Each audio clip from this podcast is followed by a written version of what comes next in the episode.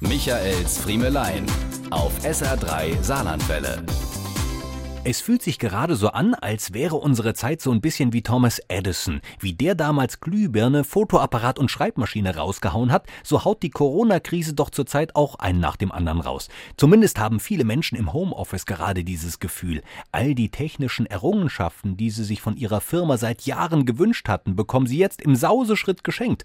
Ein Videokonferenzsystem, das uns alle in unseren Heimbüros vernetzt und uns bei den täglichen Sitzungen zusammenkommen lässt, ohne dass wir auch nur einen einzigen Schritt in die Firma setzen. Seit letzter Woche gar kein Problem. Zugriff auf das Firmennetz von außerhalb ging jahrelang nicht, war angeblich technisch nicht möglich.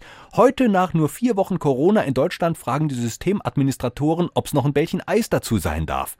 Bei den Schülern ist das nicht anders. Lehrer, die bis vor kurzem noch so taten, als wüssten sie nicht, was Google ist, halten Schulstunden per WhatsApp-Video vom Handy aus ab. Wie aus dem Nichts entstehen ganze Bildungsplattformen im Netz, über die unsere Kinder auf Arbeitsmaterialien aller Art zugreifen können. Ich wette, das dauert jetzt nicht mehr lange, bis man sein Pferd übers Internet im Stall kraulen und mittels einer VR-Brille mit ihm ausreiten kann. Wir sind gespannt, welchen Entwicklungssprung die Menschheit bis nächste Woche getan haben wird. Bis dann. Diese und mehr von Michaels Friemelein gibt's auch als SR3 Podcast.